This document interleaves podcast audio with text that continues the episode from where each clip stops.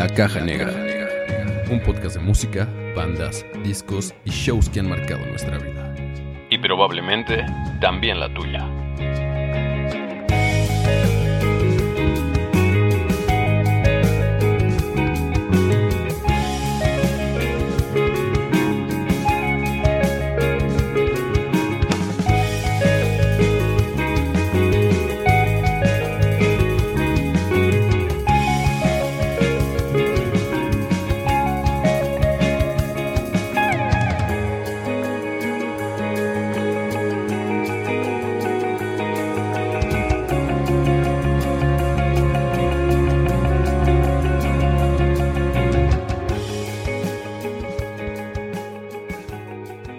Bienvenidos al episodio número 32 de este podcast llamado La Caja Negra. Eh, ya vamos en el episodio número 32, ya se está pasando muy rápido esta segunda temporada, ¿no? Sí, sí, ya bastante rápido, ya estamos a, a la mitad, más de la mitad ya. Más de la Más mitad, sí. Y creo que ha sido bastante, creo que hemos tocado bastantes bandas, eh, creo que como en lo personal, favoritas para cada uno de nosotros. Sí, bandas, O sea, bandas fuertes, ¿no? Bandas Sí, que- aparte- que, gustan bastante. Y todavía las que vienen. Y las que vienen, sí. Las temporadas que se vienen, muchachos. Las temporadas que se vienen. Y justamente un- un- un- una banda legendaria es la, justamente la que vamos a tocar el día de hoy, con un invitadazo que ya es conocido acá de la Caja Negra. Y pues es Miguel Rosso, ¿cómo estás? Hola, buenas noches, ¿cómo están todos? Feliz de, de estar acá acompañándolos. Eh, de verdad que muy, muy honrado de que me hayan invitado esta noche. Soy fan de ustedes, felicitaciones, de verdad que lo que hacen es espectacular. Es un podcast que, que sigo y que me acompaña mucho. Ya es que estés en el, en el coche andando en el tráfico de un lado para otro o, en, o cuando salgo a correr, pues los escucho bastante y, y- y me ayudan bastante. O sea que de verdad que mil gracias por la invitación y, y de nuevo felicitaciones porque lo que están haciendo es de verdad impresionante. Muchísimas gracias, Miguel. Gracias, y gracias. nos da muchísimo gusto que seas parte de esto. Porque eh, no, hay pocas personas, definitivamente hay pocas personas a las que hubiéramos podido invitar para este episodio. Porque tú eres un gran, gran fan de la banda que vamos a hablar hoy, que es Guns N' Roses. Pues mira, sí, como les, les decía la- en el episodio que hicimos de Foo Fighters, a- al cual me invitaron también, eh, yo soy un poco más viejo que ustedes, tengo, tengo uno que otro año más y, y cuando Guns N' Roses salió, que fue en el año 1985, yo, yo tenía 11 años en esa época y, y ya, ya como que te empiezas a enganchar con la música y, y- me gustó desde el primer momento y, y lo sigo, eh, ya he tenido la oportunidad de ir a varios conciertos de ellos me sé la historia, eh, eh, muy enganchado con su música, con sus canciones, con sus, con sus eh, integrantes. Y sí, es mi banda favorita, indudablemente. Como, como mencionaba Chava hace rato, definitivamente Guns N' Roses es una banda legendaria en la música, en la escena musical mundial, yo me atrevo a decir. Y eh, pues ya tienen sus años, ¿no? Ya tienen sus años eh, de carrera. Ellos empezaron justo en el año, más o menos en el año 85, fue cuando empezaron su carrera, ¿no? Sí, ese fue el año en que, en que arrancó Guns N' Roses de manera oficial. Y eh, a la fecha han grabado, si no me equivoco, seis discos. Pues no, sería el primero que es el Appetite eh, For Destruction. Mira, han exactamente han grabado seis discos que corresponden a cinco lanzamientos, porque recuerden que lo que fue Use, Use Your Illusion 1 y 2 se sal- fue como si fuera un solo disco, un solo lanzamiento, pero doble. Claro. Está Appetite for Destruction, que fue eh, lanzado en 1987. Está eh, Lies, que fue en 1988. Los que decíamos Use Your Illusion 1 y 2 en, en el 91. Viene el de covers que se llama The Spaghetti Incident en el año 1993 y, y el muy, muy esperado, dicen que es el álbum que más se han demorado en, en sacar, que es Chinese Democracy, que se sacó en el año 2008. Y aparte estábamos viendo justamente que ese álbum es el más caro de la historia del rock, ¿no? Por todo. Estaba viendo justamente un video donde, pues, eh, eh, cómo fue incrementando esa, esa cifra por todos. eh, o sea, a lo largo de los años se fue retrasando como, como tú, lo, tú lo mencionabas. Pero aparte fue como muchos excesos, ¿no? En el, en el, en el, en el, en el proceso de grabación, que de hecho creo que por ahí vi que estaba planeado que estuviera Brian May, ¿no? De, de Queen. Y y que a la mera hora creo que no, no estuvo o algo así. Sí, creo que sí estuvo, ¿no? Pero este.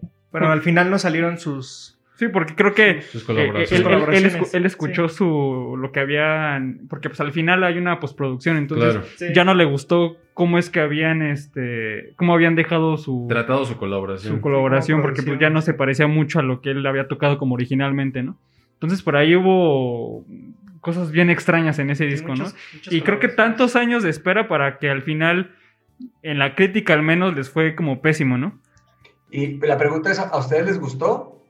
A mí no A mí, honestamente, a mí el sencillo me gustó. O sea, Sí. el sencillo me pareció bueno. Cuando la escuché, me, me gustó. Al final también fue un poco nostálgico de, de- de escuchar algo, de, algo nuevo de Guns N' Roses después de tanto tiempo. Sin embargo, el disco en general, de hecho, e- ese disco lo tengo original. Sí, ahí lo tengo guardado en la colección. Y, pero bueno, en general el disco sí, definitivamente no es de mis favoritos de, de- de la banda. ¿A ti te gustó, Miguel? A, mí- a mí me gustó, pero, pero pasa, eh, tengo dudas si es, si es realmente un, un- un buen disco o es, o es como tu equipo de, de fútbol que, que a veces le aguantas que, que no haga buenos campeonatos y por el simple amor a la camiseta dices, bueno, qué temporada si, si no haya sido buena. Pero me parece que coincido contigo la canción Chinese Democracy, eh, que la usaron para abrir los conciertos cuando, cuando no habían regresado como la formación original sonaba bastante, bastante bien en concierto. Hay canciones como, como Street of Dreams, que es una balada que también suena bastante bien. Hay, yo creo que hay, dos canciones muy, muy buenas en mi concepto y otras dos o tres muy aceptables, pero de resto sí, no, pues no podemos decir que es un gran disco. Sí, aparte de que este disco no fue grabado por toda la banda, ¿no? O sea, original. Sí. Fue grabado por. eh, bueno, Sí, de la el- banda original es. solo solo Axel No, Axel. y por ahí. Ah, el este, tecladista, creo, este... Adler, si no estoy. No. Me estoy equivocando. Sí, sí, Red se llama el tecladista. Right, sí, claro. Son, son los dos eh, miembros originales que. Que ni tan originales, porque creo que él también entró después, ¿no? O sea, ni siquiera fue como de los, de los iniciadores, ¿no? Porque, de hecho, por ahí yo leí una historia que era un fan, o sea, que al final iba mucho a, lo- a los conciertos de... No sé si sea cierto, pero leí que iba mucho a los conciertos de Guns y empezó a, a tener una amistad con Axel hasta que, no sé, en algún punto fue parte de la banda. Sí, mira, hay una historia, hay, hay una historia, eh, él era tecladista y tocaba en bandas, pero nunca, nunca le fue bien a nivel musical y se acercó a la banda más que todo por el tema de bares y todo esto y se hicieron amigos y siempre le decían, lo que le decían es que cuando ellos incorporaran eh, teclados en su música, lo iban a contratar y lo tenían con ese cuento y pasaban los años y pasaban los años. En el año 91, eh, DC llama a Axel y le dice, mira, mañana me botan de mi apartamento, me quedo sin teléfono, no tengo, o sea que si necesitas un tecladista no me vas a encontrar. Y Axel al siguiente día lo llama y le dice, bueno, estás en la banda, vamos a incluir teclados. Pero, pero la historia que cuenta DC es, si, si no me hubieran llamado ese día, quién sabe dónde estaría, porque no, no tenía un dólar para comer y me hubiera tocado ir a buscar quién sabe dónde. Estos tipos me salvaron la vida, literalmente es lo que dice DC. Fíjate, esa historia no me la sabía. Está bastante interesante. Eh, así es, este, este último disco de Chinese Democracy fue eh, grabado por, por, por, digo, como mencionábamos, como mencionábamos, por estos dos integrantes y ya otras personas que estuvieron incluidas en el proceso, ¿no? Pero si nos regresamos a, a- los orígenes de, de- esta banda, justamente el primer disco fue, eh, como mencionábamos, eh, Appetite for Destruction. Y creo que fue una gran carta de presentación, creo que fue un gran álbum donde tenía grandes canciones y que desde ahí la banda empezó a despegar y hacerse muy conocida, ¿no? Sí, aparte, mm, cabe destacar que es el álbum más vendido de la historia, ¿no? Entonces, eh, siempre hablamos, siempre hemos como repasado que, o de algunas bandas, sus álbum debut son de gran trascendencia, ¿no? Y al final, pues, eh, eh, el- para una banda, tu álbum debut que sea así de exitoso, pues es increíble, ¿no? Porque pues muchas veces hay veces que te llega muy, este, el éxito muy tarde, ¿no? Como hasta el tercer disco, cuarto disco o demás, ¿no? Y a pesar, y bueno, que aquí tiene como que los temas más, más clásicos, Sí. los más, este, más poderosos de, de Guns N' Roses. Los más conocidos, y que se- más conocidos y que se han convertido como en himnos de la banda. Sí, ¿no? exacto, como Welcome to the Jungle, Paradise City, Soul Child of Mine, que es... Yo creo que Sweet Child o Mine es como de las canciones, o me atrevo a decir que es la canción más conocida de la banda, ¿no? Mira que entrevistaron a, a, un- a una actriz eh, eh, colombiana en un podcast y dijo que Sweet Child of Mine era una canción tan, o sea, de, esas personas que no son rockeras para nada, ni les gusta este tipo de música, pero que era una canción tan natural que, que ya la llamaba plancha rock. Ya la cantaba y la bailaba y, y se descomponía cuando la cantaba porque, porque suena tanto y ha sonado tanto, tantos años que ya la hacen como, como si fuera la música que les gustara a ellos. O sea que es una canción que ha, ha tronado mucho, diría yo. Sí, definitivamente. Pero se sigue manteniendo en, en- en los oídos de todas las personas y cuando Sí. escuchas los, los acordes, los riffs de, de esta canción, sabes qué canción es, sabes de qué banda se trata, porque tiene una marca completamente especial de la banda y es una canción que no solo se ha convertido, yo creo que en un himno de la banda, sino se ha convertido en un himno del rock, ¿no? Sí, sí, sí, bastante. Justamente, no sé si, bueno, sé que ustedes sí, no sé si Miguel has visto los videos de Soundtrack. Es un español. No. Bueno, es un tipo que eh, hace deconstrucciones de, de, de algunas canciones. Él se consigue las pistas originales y va analizando por pista el bajo, la batería, la voz. Y justamente tiene una deconstrucción de Welcome to the Jungle, que lo estaba viendo hace rato. Solamente que, curiosamente, bueno, no, la, la pista que, bueno, el proyecto que consiguió está junta la pista de la batería con la de la voz. Entonces, de pronto no pudo analizar bastante a detalle la, la voz, ¿no? Pero es bien, es bien, yo creo que lo que hay que des- de- destacar de, de, de, ese proyecto son las guitarras. O sea, al final, las dos guitarras tienen distorsión o tienen... Pues sí, en realidad lo que las define tal vez es, es eso, ¿no? Que tienen como una cierta distorsión, pero hasta la distorsión es, es diferenciada. O sea, si tú escuchas la Ah. guitarra y tú escuchas la segunda guitarra, eh, son diferentes, que si estuvieran ecualizadas de diferente manera se escucharía mal. Entonces, este, creo que ahí profundiza bastante bien en las guitarras precisamente de Slash, que son como las que más lucen. Y puta, o sea, so- son unos riffs increíbles, ¿no? Y en la parte donde hay unos toms, que justamente te, te, te transporta como justamente a la selva, ¿no? Que es el, el título de la canción, donde hay una parte de los toms, también se escucha Sí, impecable esa parte, se escucha muy, muy, muy chida. Que se escucha todo, las guitarras haciendo como ruidos bien extraños, la batería acá por los toms, pero al final son tantos, son tantos sonidos que no, no, no se pierden tampoco, porque todo está bien ecualizado y todo está en su lugar. No, bueno, y también es la forma en la que se grababa en esos tiempos, que normalmente grababan casi al mismo tiempo.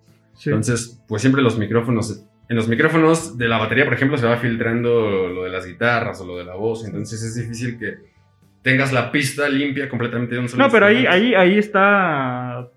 O sea, ni siquiera que escucha de, de- de- de fondo. O sea, está la pista como que. No sé, a la hora de, de conseguir yo creo el proyecto, la juntaron por alguna extraña razón. Pero, o sea, yo creo que la pista en algún momento estuvo separada y ahí la juntaron, ¿no? Sí, ya nos encontró. Y ya no encontraron sí. como la original, ¿no? Pero está ¿Cómo, cómo se llama? ¿Cómo se llama el, el tipo que descompone las canciones? ¿Cómo se llama? Sound, Soundtrack, o sea, es S-H-A-U-N-T-R-A-C-K. Soundtrack. Está bien recomendable, Miguel, ¿eh? El tipo sabe muchísimo de música, tiene sus videos en, YouTube y analiza pista por pista y la verdad es que uno aprende un montón, ya uno que es amante de la música y a lo mejor cuando construye canciones de tus bandas favoritas, la verdad es que te quedas impactado de Sí. lo que hay en las grabaciones que de pronto no alcanza a distinguir Sí, ya en la versión. Justamente final. eso, porque muchas veces está haciendo, estás escuchando la pista y dices, ¿en qué momento hace este, este Claro. sonido en específico, no? Y te vas a la canción y obviamente pues ya le pones mucha más atención y logras, logras escuchar esos pequeños detalles, ¿no? Que hacen lo, lo hacen la canción, ¿no? Entonces muchas veces si uno es minucioso, ya tal vez lo tienes bien identificado, pero pues muchas veces por muy minucioso que seas, hay veces que en la pista en solitario te das cuenta, ¿no?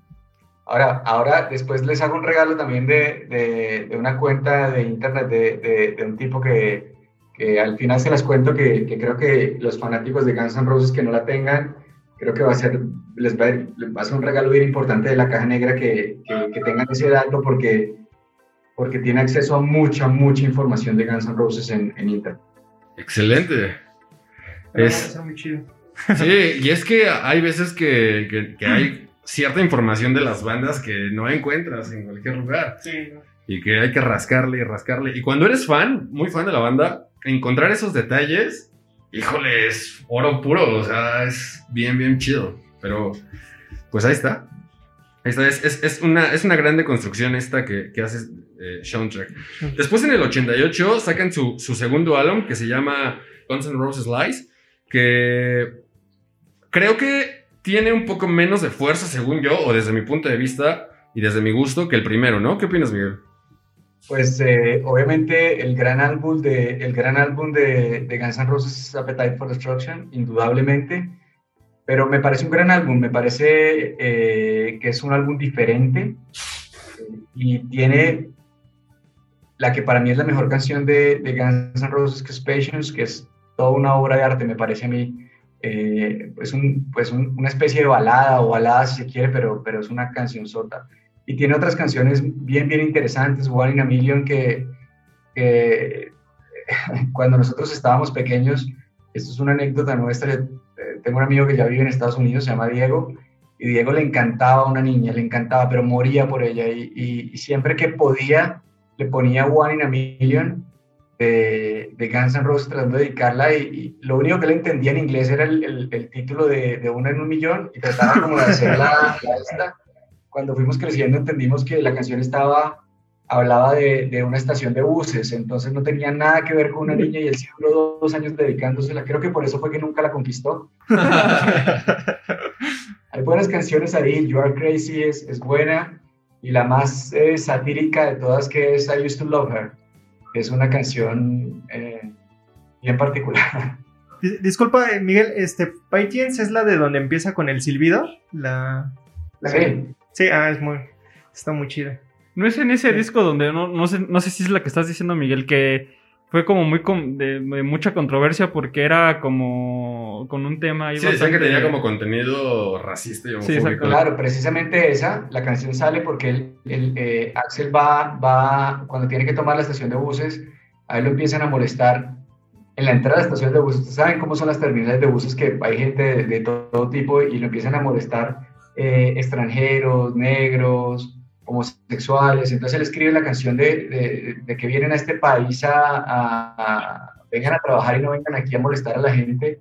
Y tiene que ver con la estación de buses y, fue muy, muy cuestionado por, porque hablaba de homosexuales, de, racismo y, pero pues un cuestionamiento más para ellos, no, no, no fue gran cosa. De, hecho, por ahí yo escuchaba que en algún momento incluso Slash ya no quería ni tocar como la canción en vivo, justamente por toda esta polémica que había. Sí, a lo mejor probablemente muy en el fondo ellos sabieran el, contexto de la canción. Claro. Pero pues al final quien, quien, quien, quien te hace a ti como banda pues es el público, ¿no? Entonces pues si, si de alguna manera tú ofendes a la gente pues también, no sé, o sea, también ahí sí creo que tienes que tomar una decisión y, y cuando es tan controversial, pues sí, a veces tienes que prescindir de ciertas cosas, ¿no?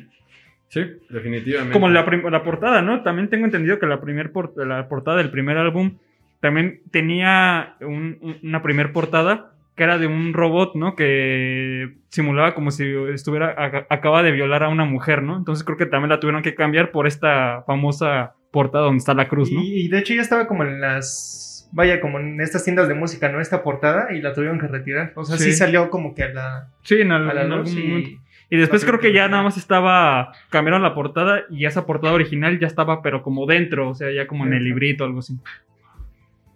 Pero sí, han, han, tenido ciertas... Bueno, para empezar le llaman la banda más peligrosa, ¿no? Porque siempre han estado como, siempre se, se metieron en cosas hay, hay anécdotas, anécdotas bien rudas, ¿no? Con Guns N' Roses y en particular yo creo que Axel Rose es un personaje o es un... Pues sí, es, es, ha sido muy, muy polémico y ha sido muy controversial por su, por su comportamiento a lo largo de toda la carrera de la banda, ¿no? Pues Axel es de, es de un pueblo de, de Lafayette, Indiana, y, y dicen que cuando empezó a tocar música, pues eh, era un delincuente juvenil completo que se la pasaba días y días enteros en la cárcel, tenía un prontuario de entrar y salir todas las veces que quería, pero como era menor de edad, pues entraba y salía sin problema. Eh, después le hicieron un análisis de, mental y le salió que tenía un IQ de inteligencia muy, muy, muy alto. Por eso pensaron que era psicótico. Eh, pero no, el tipo era un rebelde sin causa y por muchos años más lo fue apoyado también en todo el tema de drogas y alcohol y, y, causó muchos, muchos disturbios, pero grandes, donde movilizó a sus fans, donde hubo eh, heridos, donde fue arrestado muchas veces. Hay uno famoso que es en San Luis, donde se fue arrestado también, el concierto no, no, no, se pudo hacer. Es más, ellos creo que, creo que no volvieron a San Luis. Tengo dudas si, si en esta nueva reunión fueron o no fueron porque habían prometido no volver por todo lo que ha pasado, que no lo he hecho, pero me queda de tarea. Sí, justo, justo esa, esa, anécdota me llama, o esa historia me llama mucho la atención, porque justamente en, en, San Luis, donde mencionas que todo empezó porque un fan estaba grabando el, el, concierto, Axel lo vio, no le pareció, eh, y se lanzó contra él, o sea, se lanzó contra él a golpearlo, y ya cuando subió al escenario dijo que la seguridad estaba muy mal, y dijo que él se iba, ¿no? Salió del escenario, los músicos también se fueron, porque él no regresaba, ¿no? A tocar. Y pues ahí em, la gente obviamente se enojó mucho porque el concierto no continuó. Y ahí fue donde todo el desmadre comenzó, ¿no? Empezaron a hacer destrozos en todos lados y. Y pues nada, o sea, creo que a partir, si no me equivoco, a raíz de ese, de, ese disturbio, arrestaron a Axel Rose, ¿no? Como acusado de, justo de haber provocado como... sí, de, como de incitar a la, a la violencia, sí, justo y terminó por ahí arrestado tiempo después. Sí, creo que hasta hay video, ¿no? De cuando se lanza hacia el, hacia el público, o sea, literal, se lanza, o sea. Sí, claro. es como que... Sí, ese Axel es todo un, un personaje, ¿no? Y, Pero no, no, se lanzó en buena onda, se lanzó a matarlo, a matarlo a, a, golpes. No, de hecho creo que también hubo otro concierto donde no sé si una o un par de personas murieron también por... Bueno, pero ahí ah, sí fue como por aglomeración Creo que se cayó y murió y algo así. Murieron dos, dos personas. Toda la gente se, se fue hacia, hacia el escenario y pues aplazaron a dos personas hasta enfrente y Axel se enteró cuando habían terminado el show y creo que por ahí este creo que quiso este bueno no sé si vaya lo dijo así que quiero patearle la cabeza al al este cómo se llama como al presidente de ese. Ah, ok, De ese como. Sí, como gobernador. Sí, gobernador de, de, de, donde estaban tocando el, el show. Y pues sí fue donde también este. Vaya, tuvo esta polémica. Sí, ya. Eh, ah, yo creo que todo esto está respaldado por el gran talento justo de, de, Axel y de la voz característica que tiene, ¿no? Y que creo que ha sido. La voz que tiene Axel Rose ha sido clave para el éxito de la banda, ¿no? Sí. Sí, por supuesto. No, muy rockera. Acá en Bogotá hubo, un escándalo también bien particular la primera vez que vinieron. Eh, creo que fue en el año 1992, 91, 92.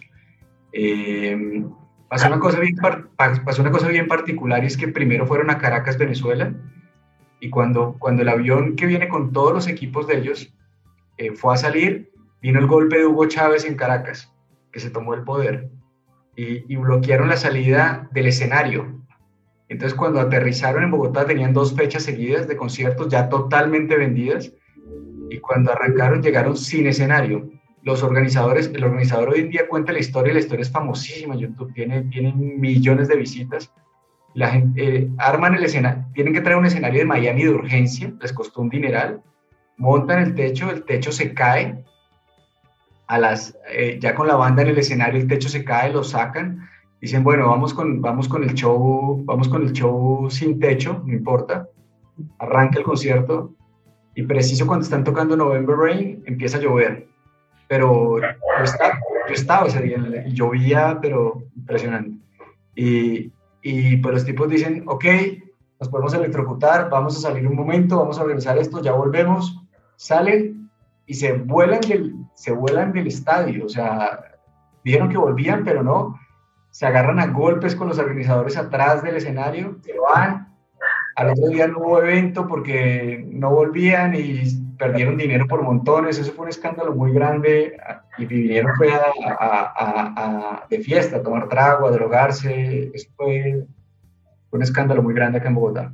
Pues hay que tener, no sé, o sea, para de plano, porque es muy característico que Axel le hiciera eso, ¿no? Que de plano, si no se sentía bien o no le venía en gana, pues simplemente se iba del escenario, ¿no? Se bajaba y no seguía cantando. Entonces, pues todo, todo lo que eso implica, porque como mencionabas, hay una pérdida de dinero impresionante, ¿no? Para la banda y para los organizadores, ¿no? pero pues simplemente a él como que no le preocupaba en lo absoluto, ¿no? Ese tipo de, No, pues no. de cuestiones.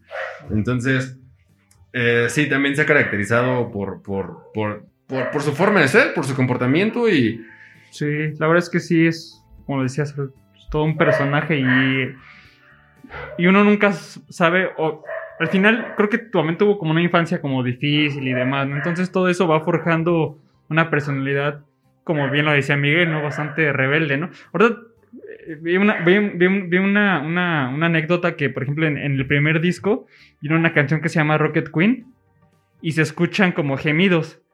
Ah, Y, en, claro, y en claro. realidad, pues sí, o sea, creo que llegó al estudio y creo que esa chica era del bajista, algo así. Bueno, el caso es que este, llevó a la chica y dijo, pues esto, voy a hacer, voy a hacer chamba para, para el álbum, ahorita vengo.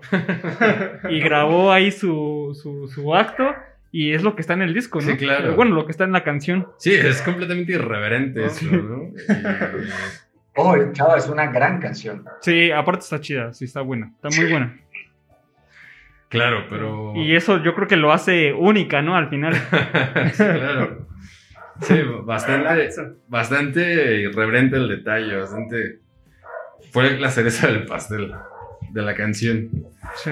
Después, eh, eh, en el 91, hace rato platicabas, eh, hacen un lanzamiento de dos discos al mismo tiempo.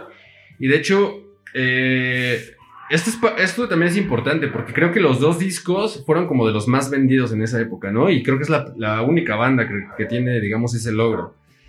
Se llama, eh, este disco se llama Use Your Illusion 1 y Use Your Illusion, bueno, Use Your Illusion 1 y Use Your Illusion 2. ¿Y qué te parecen estos discos, Miguel? A mí me parecen espectaculares. Hicieron, hicieron varias cosas, tuvieron la oportunidad de. Recuerden que era carátula amarilla y carátula azul.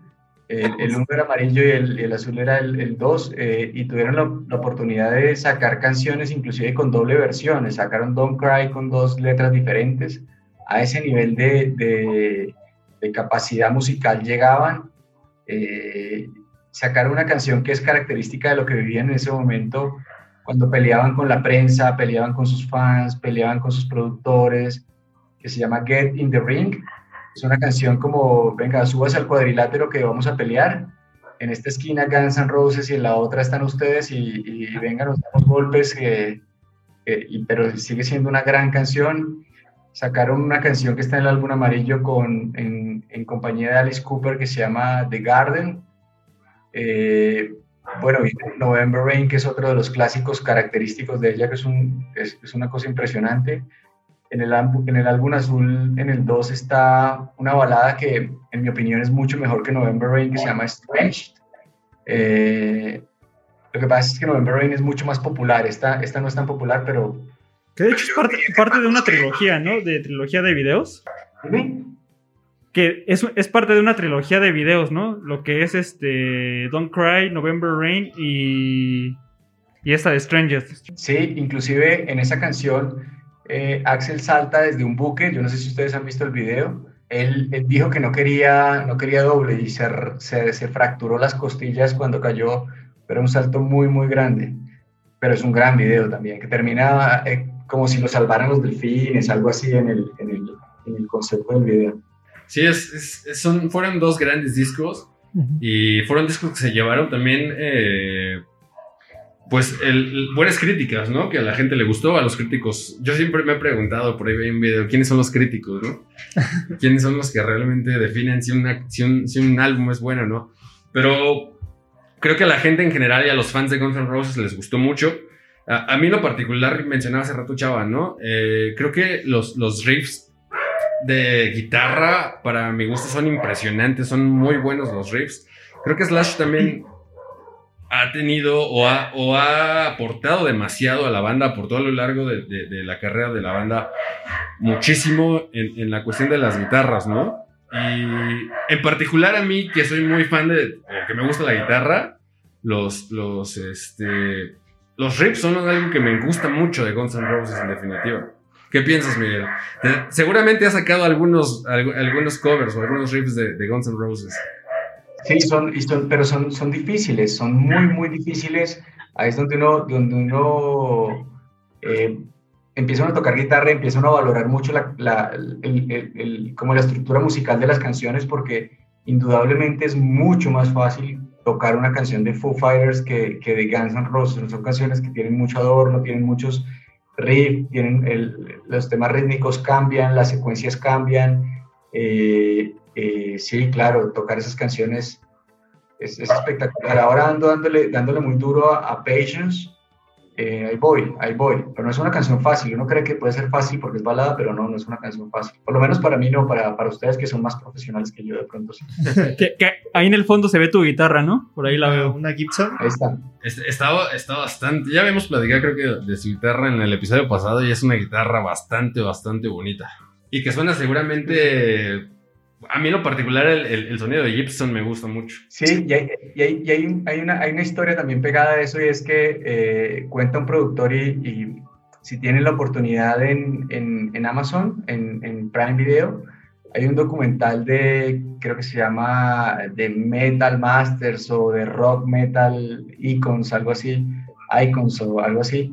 Y, y hay un capítulo completo de Slash y uno de los productores cuenta que va un día a la grabación y cuando va llegando le cae una guitarra en el, en el, en el, en el, en el panorámico del carro y ese Slash que está desesperado botando guitarras, botando guitarras y probando una tras de otra, prueba la Fender, prueba hasta que, hasta que de alguna manera encuentre la Les Paul, la Gibson y, y le suena y dice, aquí me quedo con esta y, el tema de él no fue un tema ni de patrocinio, ni de dinero, ni, claro, hoy en día ya es un embajador y le pagan todo el dinero del mundo por usar esa guitarra, pero en ese momento fue la que encontró el sonido, como tú dices, le, le gustó y, la adoptó y con eso se grabó pues toda su carrera musical, desde, desde Appetite for Destruction hacia adelante. y vaya, y más que siendo un sonido como vaya, especial para, para él. Es como una imagen, porque es como que ves una Gibson Les Paul y dices, no, pues ves a Slash. Claro. O sea, no, es como que, vaya, lo, lo, confundas con alguien más, ¿no? O sea, ves la guitarra y ves especialmente Slash. Sí, porque pues, muchos músicos obviamente utilizan la Les Paul infinidad, pero creo que al final siempre un icono de la, de la Les Paul es con Slash, ¿no? O sea, Bueno, es que Slash es uno de los guitarristas más importantes, yo creo que de la historia del rock y de la historia de la música, ¿no? aparte tiene una, una, imagen también única, ¿no? O sea, claro, corte muy rockero, sí. Sí, su característica greña, ¿no? Sí, y, su sombrero. ¿Cómo se llama Soul? ¿Cómo, cómo, cómo, inició siendo guitarrista él? Él, él él tenía mucha habilidad para, para la, las bicicletas, la BMX, no sé cómo se llama en México, creo que igual, y parece que saltaba muy bien y todo esto y andaba por el barrio en su BMX y en el vecino ve, ve, una guitarra eléctrica que estaba colgada en la pared, digamos muy así como está esta, y la ve por la ventana, y él cuenta que él solo sentía deseos de robar esa guitarra. Como fue como amor a primera vista y necesito robar, robar la guitarra y, y fue cuando se enganchó, le prestaron una, compró y empezó y ha sido una fascinación. Ahora, una de las grandes discusiones que, que hay en la vida es eh, qué tanto es, y aquí me gustaría preguntarles a ustedes, qué tanto el tema es talento o qué tanto el tema es práctica. Porque uno dice, eh, Slash es un talentoso indudablemente, pero cuando, cuando uno oye las historias de Slash y oye las historias hoy en día de la esposa de Slash, eh, el tipo toca guitarra siete horas al día, siendo hoy en día exitoso, teniendo todo el dinero del mundo, reconocimiento, toca siete horas al día y parece que toca siete horas al día desde que tiene 12 años. Entonces el tema es, ¿es habilidad o, es talento lo que, lo que se consigue? Porque si, si tocas siete horas al día, vas a tocar. Claro, impecable, brutal. E, e, es un tema bien interesante y es una gran pregunta, es una gran, gran pregunta. Y es, es una, bueno, vaya, como dices, es una gran pregunta. Por ejemplo, yo que soy este guitarrista, solista se podría decir, este, yo no dedico mucho tiempo a la guitarra, a lo, a lo mucho yo creo que son dos horas, o sea, no, no dedico mucho, pero yo creo que he sacado algo muy, muy bueno. Pero yo, yo creo que también es este el tener amor por el instrumento y la dedicación, porque no es como que la agarras y dices, oye, quiero ser como Slash y en 10 minutos ya quiero tocar acá los riffs muy, muy cabrón. O sea, no es dedicación y amor por tu instrumento. Pero yo, yo creo que esta parte del talento y esta parte de la práctica, yo creo que, según yo, eh, ese es mi punto de vista, según yo, el talentoso puede lograr un objetivo. No sé, vamos a, vamos a poner como ejemplo un riff. El talentoso puede sacar un riff en menor tiempo que el que tiene que, practicar o el que no tiene talento. El que tiene talento creo que a, la larga lo va a lograr, pero con más trabajo. Creo que esa es la diferencia del talentoso al que practica mucho. O sea, cuando tienes el talento y lo traes, lo puedes lograr más rápido. Pero el que no tiene el talento lo va a lograr si practica mucho. Ahora, bueno, por ejemplo, en cuestión de música, están los que ejecutan muy bien y los que componen también.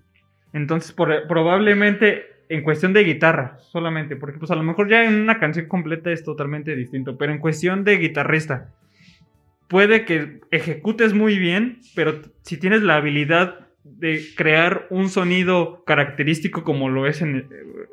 Yo creo que lo tiene Slash, así como muchos otros guitarristas, tienen un, sello, tienen un, sonido específico, o Brian May, por ejemplo, ¿no? Entonces, eso ya no es cuestión de habilidad, eso ya es cuestión de, encontrar tu sonido y al final diferenciarte de todos los miles de guitarristas que hay en el, mundo, ¿no? Yo, yo creo que es como la cocina, ¿no? Hay recetas en internet y hay recetas en todos lados que cualquier persona puede seguir al pie de la letra para hacer un pastel, para hacer una receta. Pero en definitiva no te va a quedar igual a. O sea, no, no. te va a quedar igual si lo haces tú o lo hace otra persona, porque el sazón está ahí, es diferente de cada persona. Digo, aquí en México le llamamos sazón. No sé cómo le llamen allá, si también se ha conocido como sazón o existe la palabra en Colombia. Pero eso lo hace distinto. Creo que con la guitarra es igual. O sea, puedes tocar un riff que está ahí, pero la forma en la que lo puedes llegar a interpretar, en la forma en la que lo puedes llegar a sentir, va a cambiar de un individuo a otro, ¿no? Es totalmente cierto. Mira, hace poco, dentro de lo que yo hago, estaba asesorando una compañía que produce empanadas chilenas. Y, la receta es del dueño del original y el, y el tipo no ha podido crecer porque, porque él, él, escribe la receta y se la da a otras personas y no sale. No sale. Solo le sale a él. Él dice que va a pasar cuando me muera porque la empresa se va a acabar porque no logro reproducir. Tal cual lo que tú dices. Sí, es, es, es cierto, pues. O sea, parece, parece mentira, pero no lo es. O sea, es de, bueno, pero ahí está la receta. Puedes seguir uno, dos, tres, cuatro, cinco y los pasos. Pero no, o sea, cambia de persona. Como este ejemplo lo, lo ilustra bastante bien. O sea, a lo mejor la, el sabor de la empanada se va, a morir con, a lo mejor con, el creador, con el, con el que la inventó.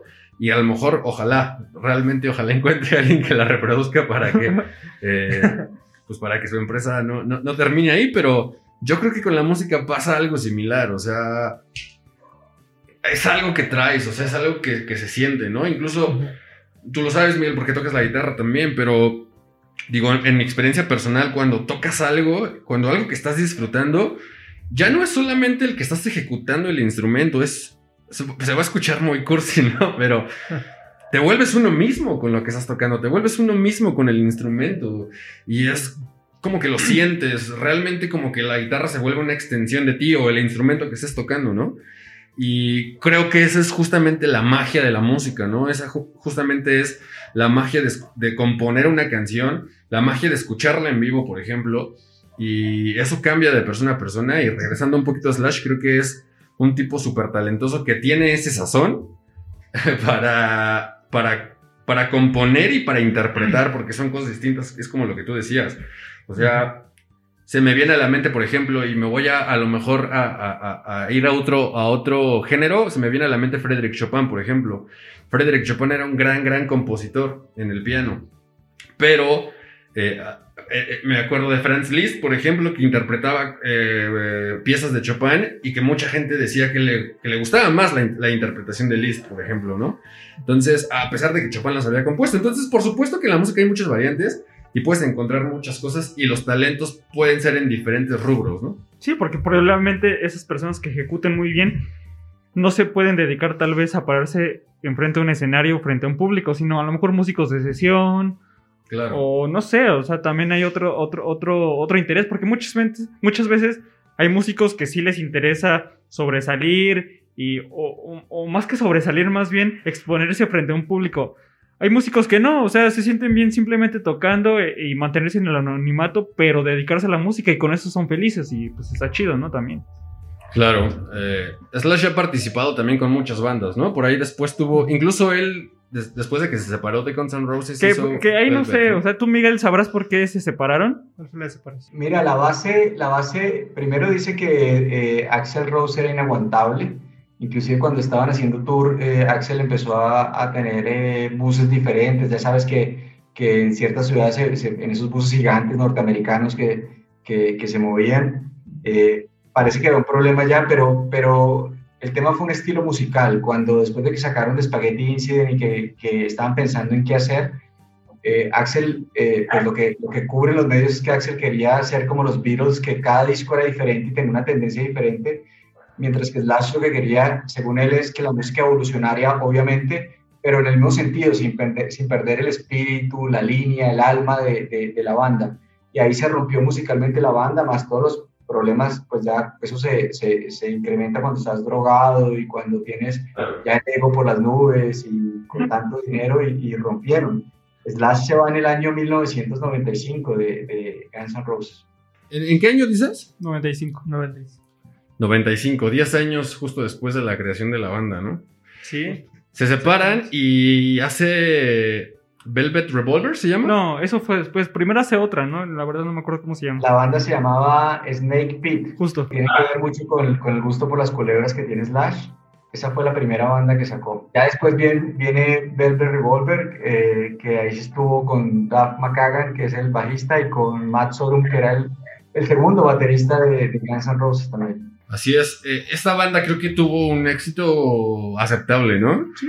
Y, y- y fue bastante conocida, o sea, le- les fue bien, creo. Después creo que también se, se disuelve la banda porque justamente, no me acuerdo el nombre del vocalista de Velvet Revolver, ¿te Ah. acuerdas? Sí, se llama. Lo tenía en esa computadora. Ya te, ya te lo busco, pero murió. Busquen las pestañas. Sí. A, ver, vamos a ver, porque chavo que acá lo tiene. ¿Miles Kennedy? No. Mike, sí, ¿Miles Kennedy? sí. No, no, no. Miles Kennedy es el cantante que toca ahora con la banda que se llama Slash. Ah, ok, claro. Scott Ah, Weiland, sí, Scott Weiland. él. Que justamente era, después menciona que también era, eh, era problemático y también eh, eh, tuvieron ahí sus problemas con él justamente y bueno, Slash estaba huyendo de, Sí, pues sí, De- acabo de salir de eso. de eso. Velvet, Underground- digo, Velvet Revolver me gusta, está chido. Sí, yo de hecho, no sé, y este, yo no seguía en ese tiempo tanto de cerca Guns N' Roses. Y sí, llegué a ver los videos de, de o sea, Claro. como que sí tuvieron un, un, un, un- un, este, un, un éxito, ¿no? Sí, un éxito bastante aceptable después de, de Guns. Después viene el disco que mencionabas hace rato, Miguel, de, de covers. ¿Qué te pareció este disco? Pero quisiera preguntarles cuál es su ca- cuáles son sus canciones favoritas de Use Your Illusion 1 y 2. Creo que para mí eh, me, me gusta mucho y creo que me quedaré con Don't Cry. A pesar de que es como de las más comerciales, creo que me quedaré con Don't Cry. Yo me quedo con November Rain y Civil War. No, pero del Just Your Illusion. Ah, sí, Por viene ahí, November sí, Rain, sí, sí, cierto, viene sí, November sí. Rain y Civil War en el segundo. Yo creo que con Knocking on Heaven Door. ¿Sí? Que de hecho es una canción original, ya lo habíamos creo que en algún momento mencionado, pero originalmente es una canción de... Es una canción original de Bob Dylan. Pero bueno, o sea, con, con Guns N' Roses está chido. Y aparte creo que fue parte de un soundtrack donde sale Tom Cruise. No, no, no tengo en, en- en- en- ahorita este, el, el nombre de la, de la película, pero yo creo que me quedo con, con esa. Ok, sí, creo que, creo que yo me quedo con, con Don't Cry, es de mis canciones favoritas. ¿Tú, tú, Miguel, con cuál? A mí, a mí, a mí hay muchas canciones que me gustan. eh, de las que no han nombrado, me gusta Dead Horse. Me parece una canción sota. Es la única vez que, he visto tocar a Axel Rose guitarra. Él arrancaba la parte de, esa canción en los conciertos con su guitarra acústica, él abría y ya después soltaba la guitarra y se dedicaba a hacer su, performance. Eh, me, gusta eh, The Garden, me gusta Strange. Eh, por ahí van siendo mis, canciones favoritas. Sí, fue, un par de, de- de álbumes bastante, bastante buenos. Creo que, a pesar de que, desde mi punto de vista, creo que grabaron pocos álbumes para el tiempo que, que estuvieron como activos. Ahora, suena mucho tiempo, ya parados en el 2021, perdón, suena, del 85 suena mucho tiempo, pero digo, tenemos que tomar en cuenta que en realidad también hubo mucho tiempo en el que la banda estuvo inactiva, ¿no? O sea, para empezar, como justamente lo que men- mencionamos hace ratito, creo que a partir del 98, 99 este, que es cuando ya planeaban el, el, el, el- el disco, de- que al final fue Chinese Democracy, pero se tardaron casi 10 años en, en sacar este álbum, ¿no? Entonces, pues ahí fue bastante tiempo. Y a partir del 2008 hasta su reencuentro otra vez, creo que fue en el 2016 o 2015, algo así. 2016. Entonces pasó también bastante tiempo, ¿no? Sí. Claro. Sí, eso fue, fue- fue poco material, pero digo, fue material de calidad después de todo. Y me, me hubiera gustado que, que grabaran más canciones, que publicaran más álbumes. Pues, ¿Quién sabe, no? La verdad, si ahorita vuelvan a, a grabar otra cosa. No lo sé. Creo que están de gira, ¿no? Creo que anunciaron dos fechas para... Ah, no sé, ¿sí? Sí, anunciaron... Bueno, lo, lo vi en la tarde, como lo sigo en Facebook. Vi una publicación y Ah, era reciente O sea, y recientemente acaban de anunciar fechas. acaban de anunciar dos fechas. Creo que fueron por... Son por Europa, no recuerdo bien. Pero sí, ya, ya tienen ahí dos fechas. Pero con la alineación original, digamos. Eh, tres. eh, Pues eh, son los tres, ¿no? Axel? Rose, Los- este. Cuatro. Ah, cuatro. Slash, el bajista. Y... ¿Y quién? Ah, y, el- y este, el tecladista también, ¿no? Está, sí, Slash, está Axel, está Duff McKagan, que es el bajista, y el, y el tecladista que es DC Red. Sí, justo. Los cuatro originales y algunos otros extras por ahí. Wow. Pues no sé si, si recuerdan que les conté que yo tengo entradas para, para, para una fecha en Bogotá, pero Ah, cierto, que estaba, que, que- Wow. que se quedaron pendientes. De hecho, ahora que lo, que lo, que me acuerdo que lo mencionas, también no tiene mucho que vinieron acá a México, ¿no? Sí, no, no tiene. Vinieron al Vive Latino del. No recuerdo, del 19, 18. Sí, fue seguro del no, el 19, 19. creo. Ajá. Sí, fue cuando casi empezó lo de la, la pandemia, de hecho. Sí, Fue en el 19 que vinieron a. Sí, no tiene mucho que estuvieron acá en México. Pues ojalá, no, no han dicho cuándo, o sea, no hay ni, se- ni señales de cuándo se va a reanudar ese concierto allá en, en- en Bogotá. lo que pasa es que no se sabe cuándo puede haber público, ni siquiera en, en el fútbol y, o eventos, o entonces todo está. Hay que esperar qué pasa y esta situación que sucede. Entonces, ¿nunca has visto a Guns en vivo? No, sí, claro. Sí. Ah. Hace rato mencionaba que, que estuvo en un, en un, este, en un concierto. No, pero también estuviste en uno de Slash, ¿no? En solitario. He visto a Guns N' Roses, los he visto tres veces, el, el que les decía del, del, del tema de la lluvia en Bogotá cuando se cayó el techo. Ya. Des- Después vinieron en el, en el 2010, pero el único que, que vino fue de, los, de la banda original era Axel. Eh, sin embargo, tenía un guitarrista muy, muy bueno que, que no sé si lo conocen, que se llama DJ Ashba, eh, un guitarrista líder. Y, para, por ejemplo, eh, abrieron con Chinese Democracy y se montaba en un parlante gigante y empezaba a hacer el riff inicial de la canción que me parece muy bueno. Eh, ese fue un muy buen concierto a pesar de que no, de que no, no estaba la banda original. Abrió, abrió Skid Row en ese momento, o bueno, el cantante original de Skid Row, eh, Sebastian Bach. Y volvieron en el año eh, 2018, eh, que, que es esta camiseta que tiene el, el tour acá de Latinoamérica. Tocaron en Medellín y ahí vino los que están ahora, que es DC, Slash, eh, Dove y, y- y Axel de la, de, la, de la banda original. Y, y- con esas, yo creo que son bastante, son fechas como bien, bien, este, bien separadas. ¿Cuál fue el que más te gustó? La, la- ahora sí que la, la etapa que más te gustó. No, indudablemente la última, eh, el concierto fue muy bueno, tocaron dos horas y media y fue espectacular. Es muy, muy, muy buen concierto. Eh, yo no sé si les conté, les conté la, la anécdota con mi esposa. Eh, pues mi esposa es como, bueno, como las mujeres latinoamericanas que les gusta más el chucuchuco, el Carlos Vives, el, el, el esto. Y, y nosotros ya teníamos un hijo en el año 2010 cuando, cuando vino Axel con, pues, con los otros integrantes. Yo compré, yo compré las entradas y llegué a la casa y me dice, pero nos van a matar, en los conciertos de Guns N' Roses matan gente, o sea, se- me dijo, tú eres un irresponsable, tenemos un hijo. Y... Entonces le dije, está loca, vamos. Y, y le gustó el concierto, le gustó Sebastian Bach, ahí como que se ha ido enganchando con el rock. Y cuando y a Medellín fuimos juntos también y le encantó el concierto. Fue un, fue un show completo de música espectacular y, y creo que ha sido el mejor. ¿Crees que, que haya sido el mejor concierto en el que has estado? No solo de Guns, sino en general. Eh, sí, yo te diría que sí. Eso y el de Foo Fighters también, el último en Bogotá que les contaba también, muy, muy bueno, muy bueno. A mí no me ha tocado ver a Guns N' Roses en vivo. Mm, tampoco. Y, y eso, no tiene mucho que vinieron. Entonces, digo, bueno, no Sí. fue ni ese Vive. Ya tiene rato que no voy a ni un Vive. Fue en el, 19. el año pasado. No, el 19. 19. No, en el 2020. ¿20? Ah, ¿fue el 20? Sí, porque fue justamente Ah, cuando sí, iniciaba cierto, la pandemia. Pero De ustedes hecho, fueron a ese Vive. pero es que el Gons fue otro día. El domingo. Fue el domingo. Fue el domingo. Nosotros fuimos el sábado que cerró Zoe Ah, y el domingo cerraba Gons. Bueno, Sí, un estado chido ver a Fue en el Guns. 2000, fue el año pasado que vinieron acá a México. Sí, pues es lo, que, es, es lo que platicamos, que de ahí se iban a pasar por allá. Sí, ya Sí. sé. Fue el, fue el último concierto masivo aquí en México, el Vive Latino.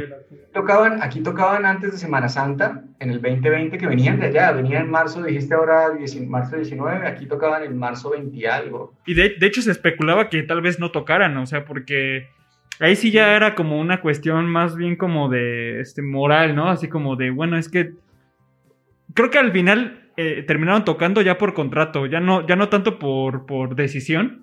O sea, porque pues al final sí ellos creo que era como de no manches, o sea, ¿cómo vamos a hacer un concierto masivo cuando ya en realidad estamos entrando a una pandemia?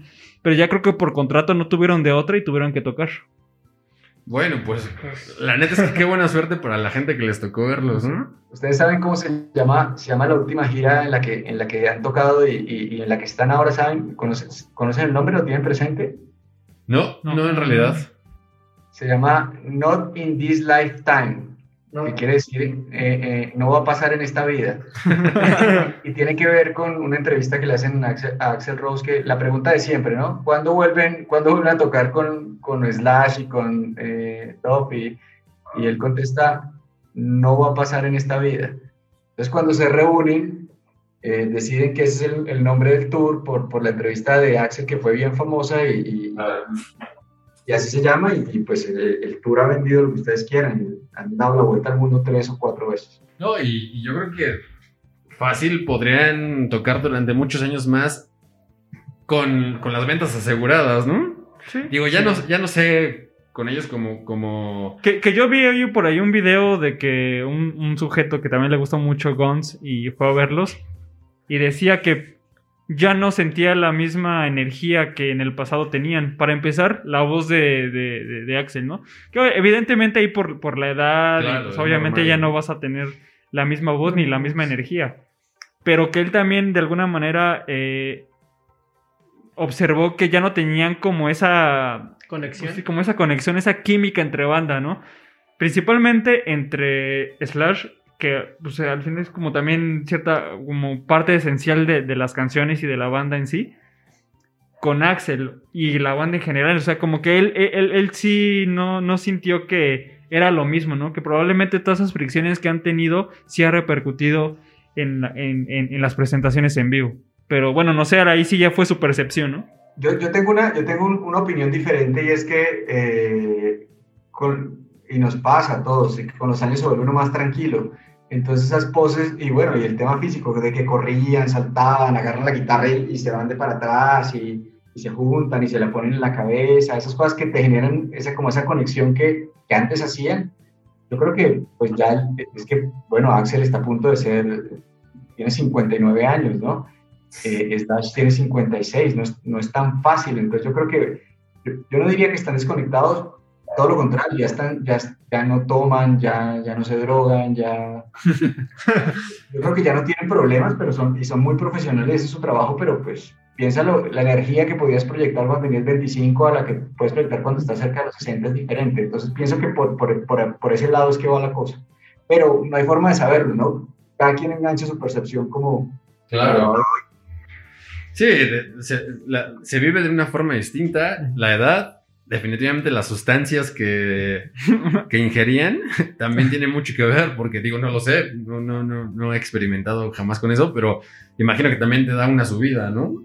Y ah, se experimenta de una forma distinta toda la energía que, que ellos explotaban en, en- en el escenario. Y empezando, como menciona Miguel, por la edad, ¿no? Yo creo que a todos nos pasa ya. Y, y, bueno, perdón. Y, y es curioso, ¿no? Porque, por ejemplo, los Red Hot Chili Peppers creo que casi tienen la misma edad. Y, por ejemplo, Flea y lo que es Chad se siguen moviendo al, al 100%, ¿no? O sea, es, Claro.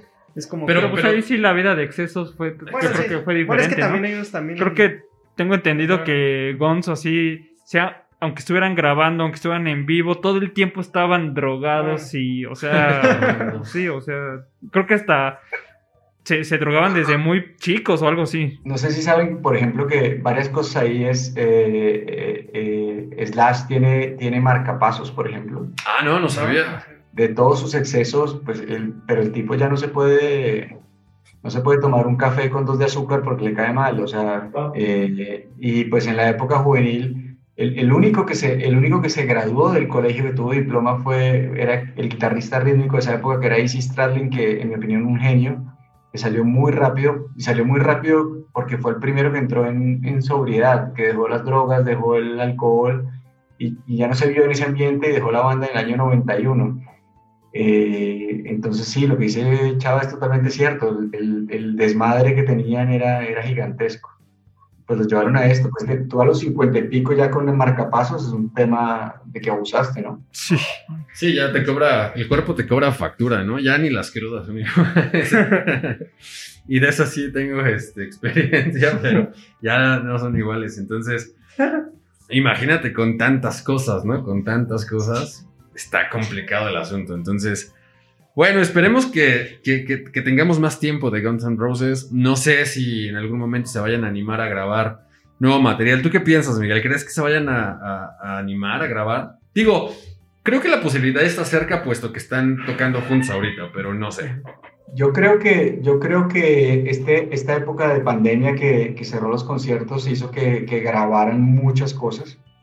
Mi sensación es esa eh, estoy, yo estoy convencido de que van a grabar.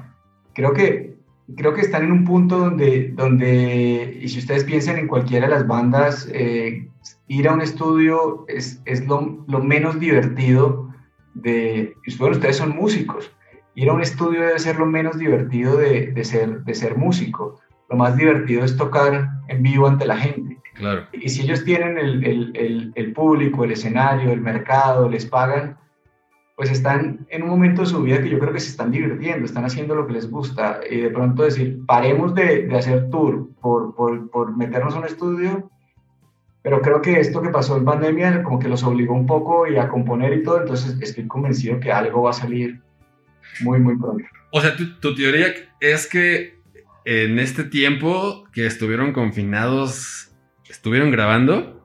No sé si estuvieron grabando, pero estuvieron componiendo y estuvieron creando material para un próximo disco. Eh, estoy convencido de eso. Pues estaría estaría súper chingón, ¿no? Que tuviéramos noticias de un nuevo disco pronto.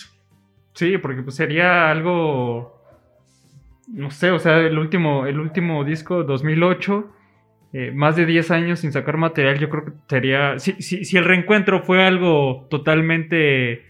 Eh, fue un boom, ¿no? Sí, o sea, y también algo inesperado, porque pues siempre las asperezas se creía que no se iban a, limpiar.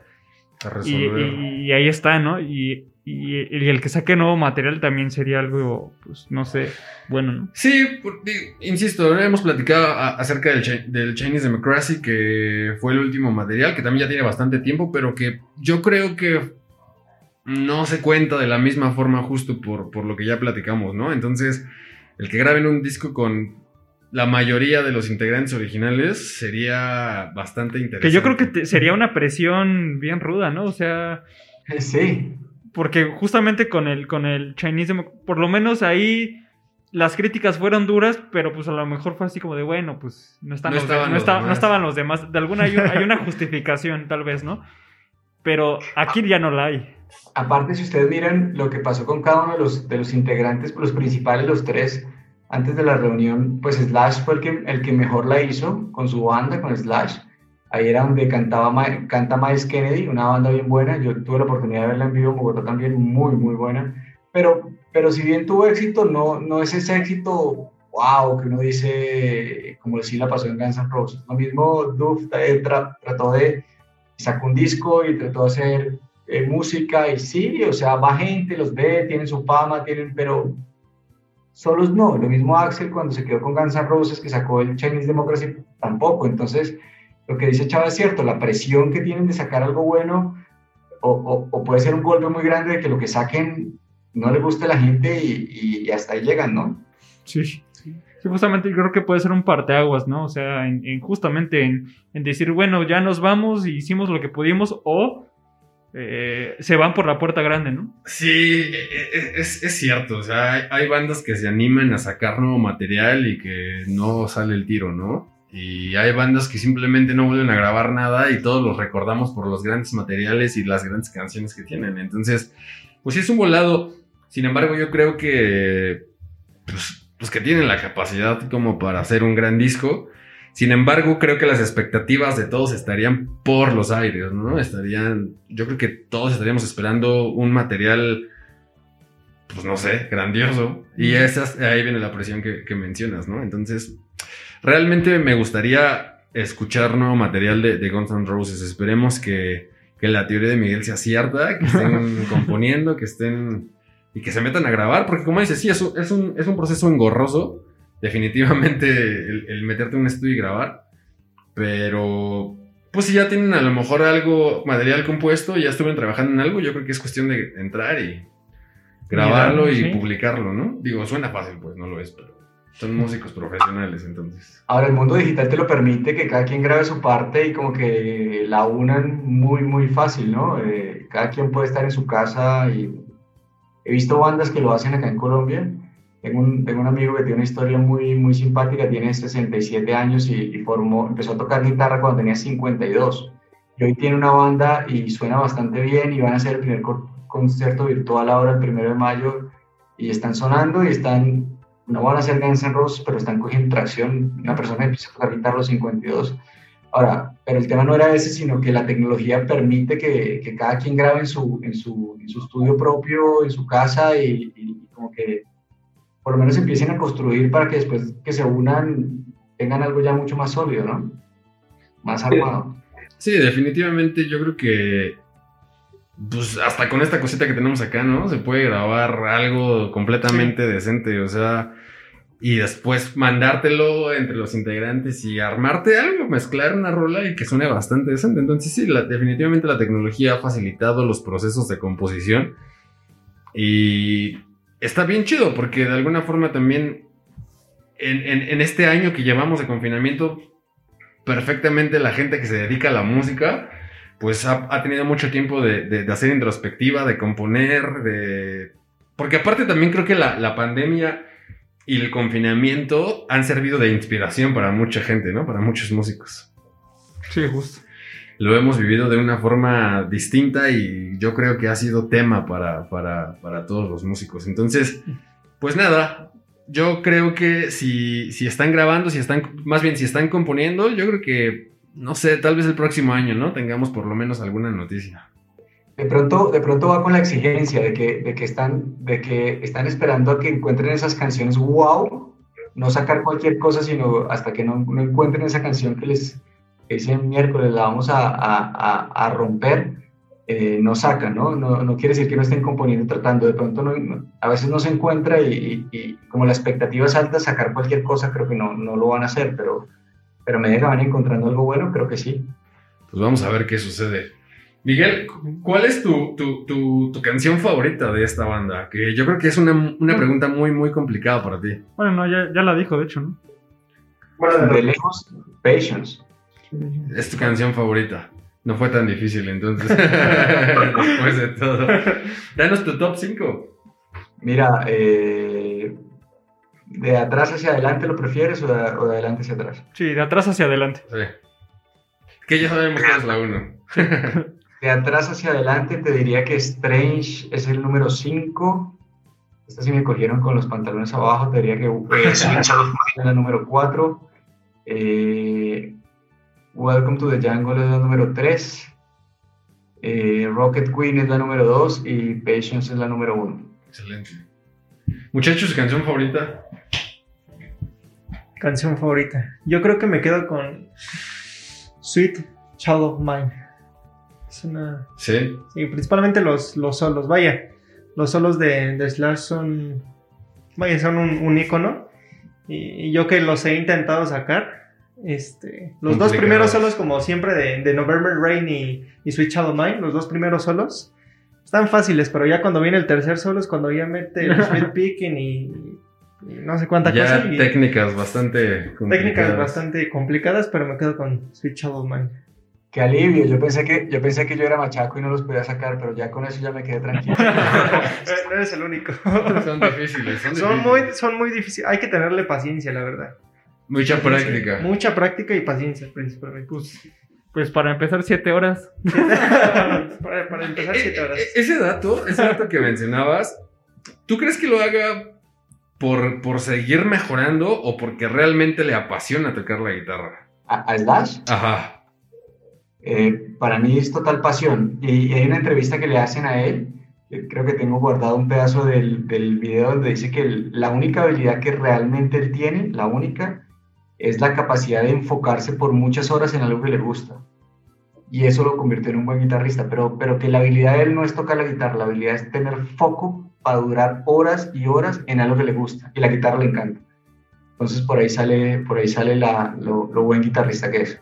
Wow, sí, o sea, tocar tanto tiempo. Sí, y, no. y eso, y exactamente tener la, la habilidad y la capacidad de, de concentrarte tanto para hacer No, algo. no, no, no es sencillo, porque por más que te guste algo, o sea, yo por lo mejor me remonto a mi instrumento, ¿no? Me gusta mucho la batería, pero no sé si estaría tocando siete horas. O sea, Sí. llega un punto donde, bueno, ya me voy a ver una serie. o sea, entonces sí es, sí, sí es, sí es de admirar esa, ese, como dices, ese foco que tiene para concentrarte tanto tiempo en algo, ¿no? Otro, otro, otra, otra cosa que no mencionamos es que eh, Guns N' Roses es una de las bandas que ya entró al Salón de la Fama, ¿no? Sí. Sí.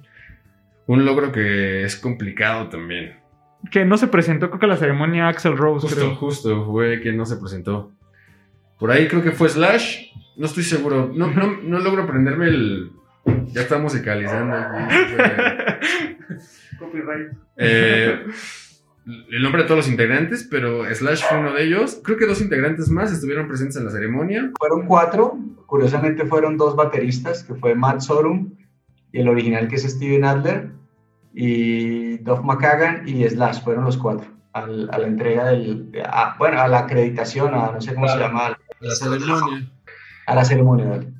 Y Axel no, no fue, pero bueno, eh, digo, independientemente de eso, el, el que ya hayan entrado a- a- al Salón de la Fama del Rock, pues yo creo que bien merecido. Sí, justo lo que iba a decir, bien yo merecido. creo que no había, no hay mucho que discutir acerca de esa decisión. Sí, no, para Y, nada. Chavita, ¿cuál es tu, tu canción favorita? Mm, mi canción favorita es Paradise City. Por ahí sí. Yo también me debato entre Welcome to the Jungle y, Pa- y Paradise Y es que City. Paradise City empieza de una manera y a la mitad de la canción Parte. tiene un giro bastante interesante y está muy chido. O sea, es como el, el inicio es como muy de, no sé, como que con las palmas arriba y demás y de No. repente, o sea, como Y los que- efectos en la guitarra del Sí. principio están muy chidos. Sí, sí, sí. Que de hecho es así como un tipo delay, ¿no? Como en Welcome to the Jungle también que Sí, es tiene como... un, un delaycito. Este, pero me quedo con Paradise City. Ok, yo igual, eh, Sí. Paradise City o Welcome to the Jungle, creo que Welcome to the Jungle también la, la energía que tiene esa canción me gusta. Me gusta mucho, o sea, no sé, me pone, me pone alegre esa canción. Pone salvaje. Me pone, eh, pero sí, es, es- es- Les doy el dato que les dije que les iba a dar, que, que lo pueden regalar en la caja negra, a, que poca gente, bueno, pero poca gente en el, en el mundo de, de fanáticos de Guns N' Roses lo conoce. Y es, hay una persona que fue el fotógrafo de Guns N' Roses desde, desde la época que tocaban en bares. El tipo se llama Mark Canter. Y, y ahora tiene una cuenta en Twitter y publica muchas de las cosas históricas de Guns N' Roses. Y no sé si lo conocían, si han tenido la oportunidad de, de seguirlo. Eh, regálenle, regálenle ese dato a la gente que sigue la caja negra, que creo que les va a hacer, les va a hacer, les va a gustar mucho. A los que les gusta, la cuenta se llama Reckless Road, de, de camino desorganizado o vida desorganizada. Eh, eh, lo encuentran fácilmente y van a encontrar que cada tanto, pero digo, una vez a la semana publica fotos y cuenta la historia. Inclusive cuando uno lee la biografía de Slash, Slash habla de que es el, el mejor amigo de esa época y que sigue siendo un gran amigo de él. Eh, vale la pena que, para los oyentes de la caja negra eh, pues se queden con ese dato y a los que les gusta pues ver fotos e información y que nos cuenten muchas cosas de la banda que es la favorita de una, pues espectacular, ¿no? Lo pueden colocar en- de pronto en el, en el, en los pods del, del, del podcast, creo que a la gente le va a gustar. Sí, la neta sí está, sí está chido.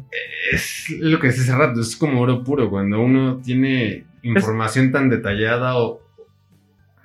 Que, sí, que no encuentras en cualquier lugar, ¿no? Que son detalles muy finos y cuando eres muy fan de la banda La Risa... Y Sí, cuando lo sigues en su Instagram, por ejemplo, que a lo mejor hasta suben historias como, bueno, no todos, ¿no? A lo día, mejor como, ¿no? ajá, exactamente, como muy banales, ¿no? Muy, muy X. Tú como fan dices, ay, no sé, está desayunando huevos, ¿no? Y dices, no sé, pero- Qué chido saber. Ajá. Pero eh, ya con, con- con- datos como más inmersos, obviamente, con- Claro, en, su, en, su, en su- como artista. Sí, en su carrera. Bueno, eso, como dices, ¿no? Eso es oro. En definitivamente es un gran dato y por supuesto que lo vamos a, a estar publicando en las redes de la Caja Negra para que la gente vaya y se dé eh, pues un baño de esto, ¿no? Que es, insisto, es oro puro. Pues sí, así es. Miguel, eh, ya para terminar e ir cerrando este episodio, eh, a lo mejor te vamos a agarrar este mal parado, espero que no. Como la otra vez, creo que también. Como la otra vez, sí. Pero, ¿qué has estado escuchando últimamente? ¿Qué, qué, qué nos podrías recomendar de lo que has estado escuchando últimamente? Me, no, no es muy nuevo, pero me vi un documental en, eh, en, de direct, en DirecTV de, de Pearl Jam, no sé si lo han visto. No. Abre- hace un paralelo sobre cuando van a tocar a Chicago en el estadio de los Cubs y cuando los Cubs quedan, ganan la Serie Mundial y, y muestran, pasa lo mismo que decían ahora con, con Guns N' Roses de que Eddie Vedder pues ya es mucho más calmado, hace un performance muy bueno, pero pues ya tiene sus años también, entonces como que se tranquilizan en el escenario y se vuelven mucho más profesionales y menos estrambóticos. Eh, y, y me gustó mucho y, y como que retomé, la, retomé el gusto por, por Pearl Jam y, y le he venido dando como, como guerra últimamente a, a esto, esto es lo más reciente que, que vengo escuchando. ¿Ya escuchaste el último disco de Pearl Jam? Creo que salió por ahí del año pasado, ¿no? Creo que sí. Y, y la verdad es que te cuento una cosa, yo como que con lo, con lo último que sale a nivel musical empieza a perder la estructura de cuál es el último disco. Yo no sé si a ustedes les pasa, pero como las, como las ya salen en streaming las canciones, ya no sabes a qué disco pertenecen. Entonces enganchas una canción y no sabes de qué disco es, te gusta una canción, pero no es, no es como antes, como mira lo que estamos hablando de, tienes claro cuáles son las canciones de Appetite for Destruction, de, de de, ¿sabes? De- de- pero hoy en día por lo menos yo ya lo identifico, identifico canciones, pero el álbum a veces no lo conecto no tanto. Eh, no sé si a ustedes les pasa lo mismo, cuando tú tenías el, el, el- CD, tenías esto y, y sacabas el papelito, veías las fotos, las canciones y todo eso, era como más fácil de grabar, ¿no? Justo platicábamos eh, el episodio pasado, creo que platicábamos al respecto, ¿no? Tocábamos, hay un, un- un cantautor, un solista mexicano que ha adoptado esa forma de publicar música en la que cada mes está lanzando una canción nueva y al final pues lanza como el álbum, ¿no? Que en realidad pues tú ya conoces las 10 canciones por decir que, que son parte del álbum. A mí lo particular yo todavía tengo un poco de problema con esta forma de, de- de- escuchar música, ¿no? Yo todavía soy mucho de escuchar un disco completo y valoro mucho todavía esta parte en la que pues lanzas tal vez uno o dos sencillos para que engancharte con el disco y después te dejan, te sueltan el disco, ¿no?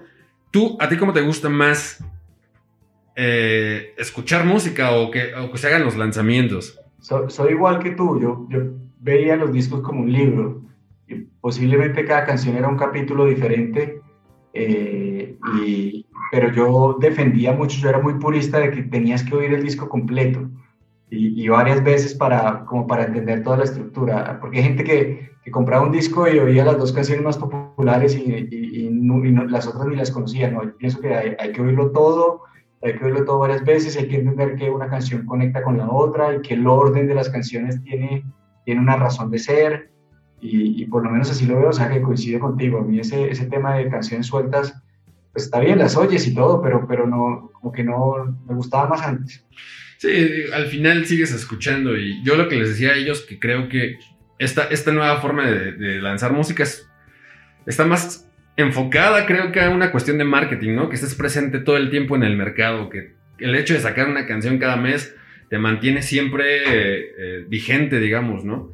Pero, pues sí, como dices, tal vez para los que somos un poco más puristas o estamos, todavía apreciamos ese romanticismo Eh, yo creo que los discos completos están chidos. Pero bueno, es una, una cosa que. Sí, las cosas. Y el, las cosas van cambiando, ¿no? Claro, claro, se van adaptando a los tiempos, ¿no? Esta cuestión del streaming creo que ha sido clave para que la música, los lanzamientos de hoy en día sean así, ¿no? Sí, aparte, creo que algo bueno de, de la música en streaming es que puedes encontrar música de a montón, ¿no? Y ya no es como tan difícil como antes. ¿no? Pero realmente te da tiempo de escuchar toda esa música. No, no, pero está más al alcance. O sea, es como. Voy a poner un ejemplo. Vas caminando, escuchas una canción de lejos, la shazameas. Y, claro, estás mucho más cerca. Y, y te enlaza a Spotify o no sé, cualquier plataforma de streaming. Pero todo el tiempo estás como inmerso en música y es mucho más fácil acceder a ella. Que claro. antes era como que, digo, a lo mejor eso ya es muy viejo a mí, ya de plano no me tocó. Pero no sé, que escuchabas en la radio alguna canción y esperabas y la grabas en un cassette y ya la tenías, ¿no? Pero era muy difícil, ¿no? Y ya hoy en día, pues todo está al alcance de, de aquí, ¿no? Enfrente.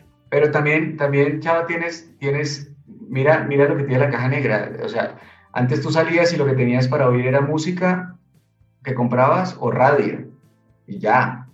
Sí. Y, tenías, y tenías tus 5 CDs o 10, los que tuvieras, y eso era. O sea, tenías que darles vueltas un montón porque, porque no era más.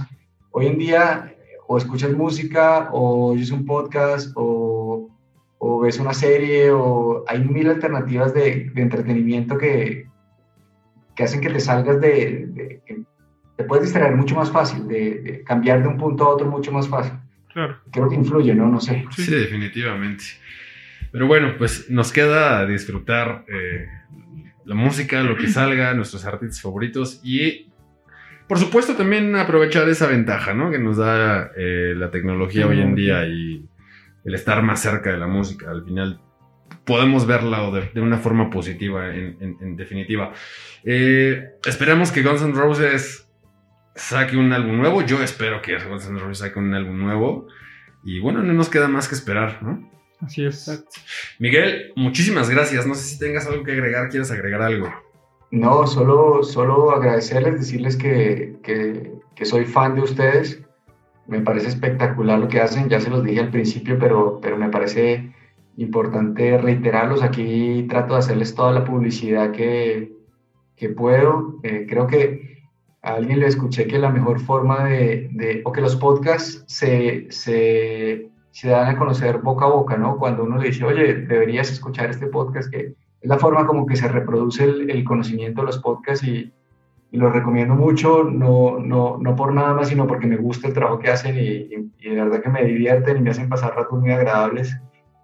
O sea que felicitaciones y muchas gracias por la invitación. Más que, más que honrado estar acá y de verdad que muchas gracias. Muchas gracias, Miguel. De verdad. Muchas gracias. Apreciamos que te des el tiempo para, para platicar con nosotros y estar acá. Y esta es otra ventaja de la tecnología, que estando eh, en dos países distintos podemos charlar y podemos platicar de algo tan bonito como la música. Así es. Mil gracias. Chao. Muchas gracias. Muchas gracias. César. Tú también, muchas, muchas gracias. gracias. Muchas de nada. Muchas de nada. Y Kike, pues no pudo estar el día de hoy, pero pues le mandamos un saludo. Un saludo sí. al buen Kike. Lo, yo lo dejé en el manicomio. Me salí yo y lo intercambié. Okay. Muy bien, pues muchísimas gracias a toda la gente que nos escucha. Eh, esperemos que disfruten este episodio como nosotros lo dijimos. Nos vemos la próxima, ¿no? Tengan una excelente semana. Chao, Dios.